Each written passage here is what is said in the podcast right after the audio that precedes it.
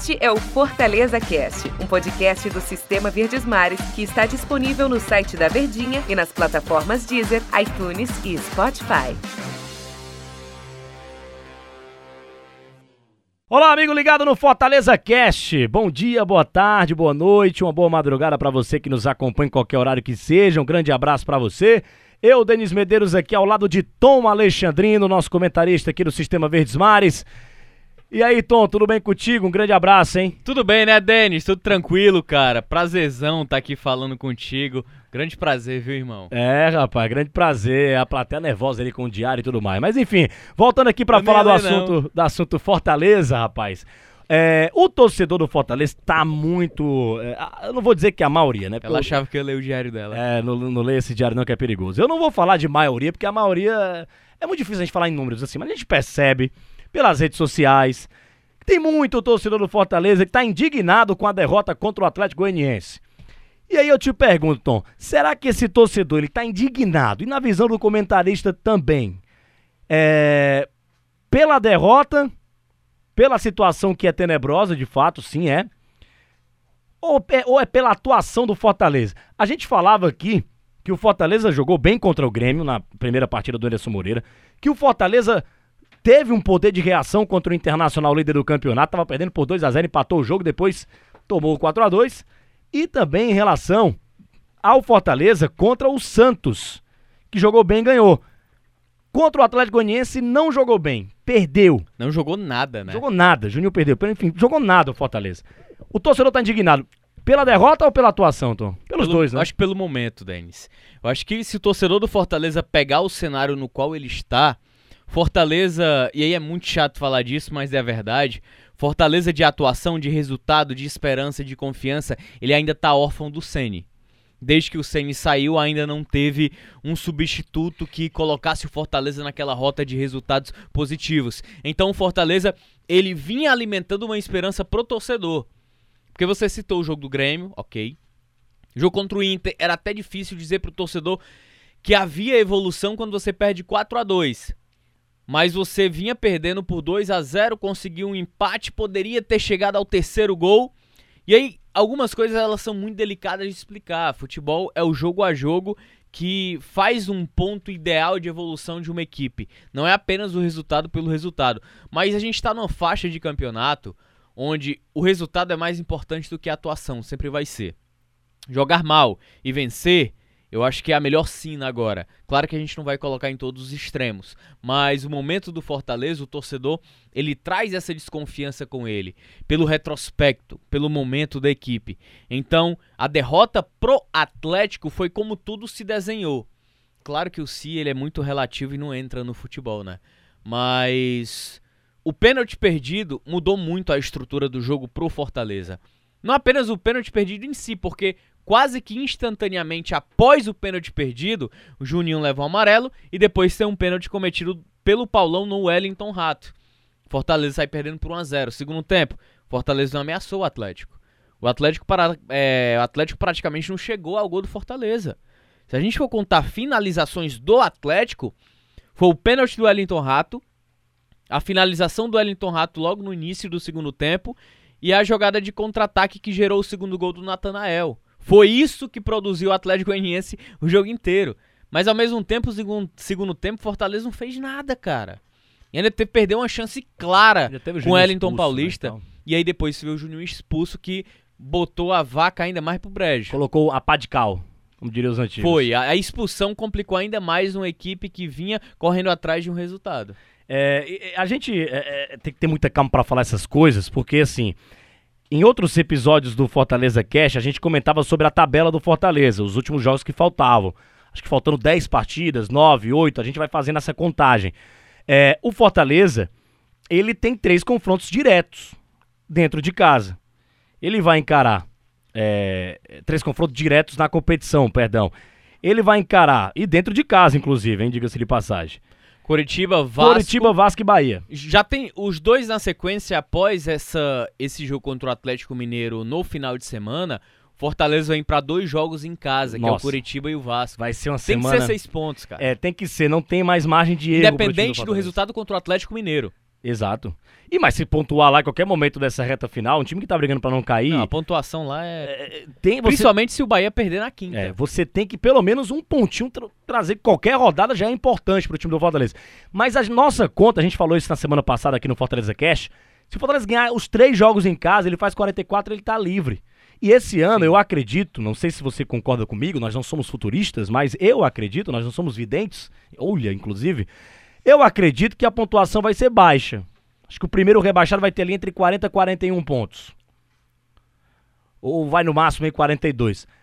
Quem fizer 44, 45 barra 46 pontos, pode até, quem sabe, chegar numa, numa Sul-Americana, porque a- a- a- as vagas da Libertadores vão empurrando pra baixo, né? Mais duas vagas pra baixo na Libertadores, mais duas vagas pra baixo na Copa Sul-Americana. Se nós tivermos dois campeões diferentes. Sim, Se Palmeiras ganhar a Libertadores e ganhar também a Copa do Brasil, só abre uma vaga.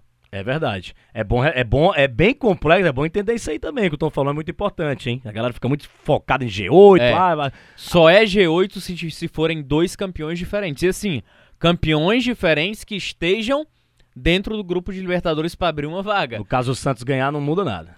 Se o Santos terminar nessa colocação que ele tá, por exemplo, tá em décimo, não tem nada de G8 não. Aí abre vaga para Sul-Americana no caso. É verdade. É, então, na, na- na conta que a gente fez aqui, na conta de um torcedor, vai lá, realista do Fortaleza, ganha esses três jogos em casa e tá livre do rebaixamento. Tem que se basear nisso o time do Fortaleza, então são três jogos que não pode perder os três pontos. não tem, pode tem perder. que ganhar os nove. Não pode, cara. Porque o Fortaleza, fora esses três, ele tem o Atlético agora, né? Difícil. Palmeiras e difícil. Fluminense lá na última rodada. Três times estão brigando lá em Fora- cima. É, cara. Então, não dá pra contar a vitória. Pode acontecer. Assim como pode acontecer uma derrapada contra esses três. Mas no cenário que se encontra o Fortaleza, ele não pode, de jeito nenhum, não ganhar esses três jogos. Não pode perder, cara. Não pode perder nada entre esses três jogos. Tem que ser nove pontos. Não tem outra explicação, tem que ser nove pontos.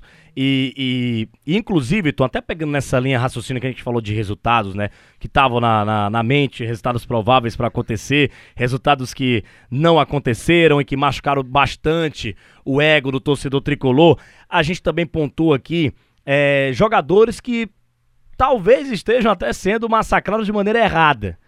É, eu vi muitos torcedores nas redes sociais falando mal do Juninho, cara. E o Juninho, ano, ano, ano chamando do ano passado, né? Mas temporada passada, 2019 principalmente, no time do Fortaleza, se encaixou muito bem com o Felipe e tudo mais ali. Foi um cara fundamental do time do Fortaleza. O Ederson Moreira, inclusive, falou, inclusive falou na coletiva. O Juninho é o nosso cara que decide jogo. O Juninho é um cara que pode decidir jogo. Ele é o cara da bola parada. Ele tem é, que esfriar a cabeça. Foi expulso, não vai jogar o próximo jogo. Mas no outro ele vai ter que estar 100% e tal. É, é, é, e, e essas críticas ao Juninho, porque perdeu um pênalti, porque levou cartão amarelo, dois cartões foi expulso. São válidas, Tom, nesse momento assim tão difícil estar vendo o Fortaleza. O cré- O crédito, a gratidão não existe para um cara que nem o Juninho com a camisa do Fortaleza, um cara que já foi tão importante e foi na rodada ah, é- é- retrasada, que foi a vitória contra o Santos, fez um gol de pênalti importantíssimo.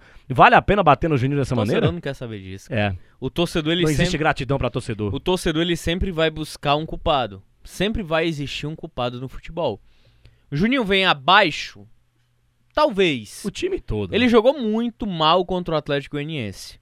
É de fato que é, o Juninho não tem mais a. não tá traz, não consegue trazer a mesma eficiência nas cobranças de falta. Alguns escanteios eles saem muito curtos. Então ele vem com esse problema na bola parada, mas não é o principal culpado. O torcedor falar, ah, tem que tirar o Juninho do time. Não, cara, vai botar quem? O Derlei? Com todo respeito ao jogador, o Derlei ele não entra no, no contexto que joga o Fortaleza. Vai botar o Derlei pra armar o jogo? Pra ter o primeiro passe, criar a primeira linha, não é característica do Derlei.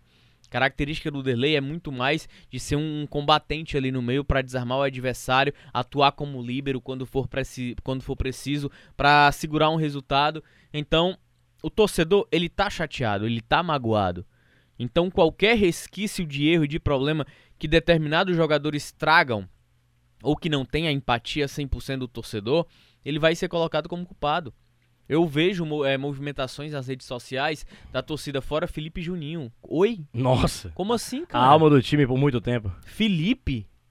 Principal passador. Eu já falei sobre o Felipe aqui, Meu acho Deus. o Felipe um grande volante. É Agora a eu tô- torcida não gosta, É, por porque é causa muito daquela, dele- decla- aquela declaração dele lá atrás, né? É, ele tem essa antipatia até É, hoje. até hoje. É, É. loucura também, né, Felipe? É, não, ali ele falou. Vou jogar muito pra sair depois. Não, aí é loucura. ali foi completamente mal assessorado. total, cara. total. Com- era mais jovem também, né? Então, então é um questionamento que no futebol, cara, acaba sendo muito delicado isso. O torcedor, em sua maioria, ele não enxerga o jogo, ele apenas assiste o jogo. E o que ele assiste e pega como opinião é o resultado final. Se o time perdeu, a culpa é do Felipe e do Juninho. Vem sendo desse jeito. Como vinha sendo do David. Ah, 5 milhões. Contra o Inter falaram muito mal dos dois também, né? Exato. Então sempre vai ser assim, cara. Tom, do nosso tempo aqui, valeu, um grande abraço. Já, hein? mano, nem uns 5 minutos ainda mais, não, Não, pra gente mas começar? tem isso aqui pra É, pagar pelo serviço aqui. Valeu, valeu, Tom Valeu, grande valeu, abraço, hein? Denise. Tava Grande abraço, falta, hein, né? tava. É, vai voltar pra casa direitinho agora. Valeu, Tom, valeu, galera. Torcida Tricolor, um grande abraço. Até a próxima edição aqui do nosso Fortaleza Cast. Um grande abraço, hein? Este é o Fortaleza Cast, um podcast do Sistema Verdes Mares que está disponível no site da Verdinha e nas plataformas Deezer, iTunes e Spotify.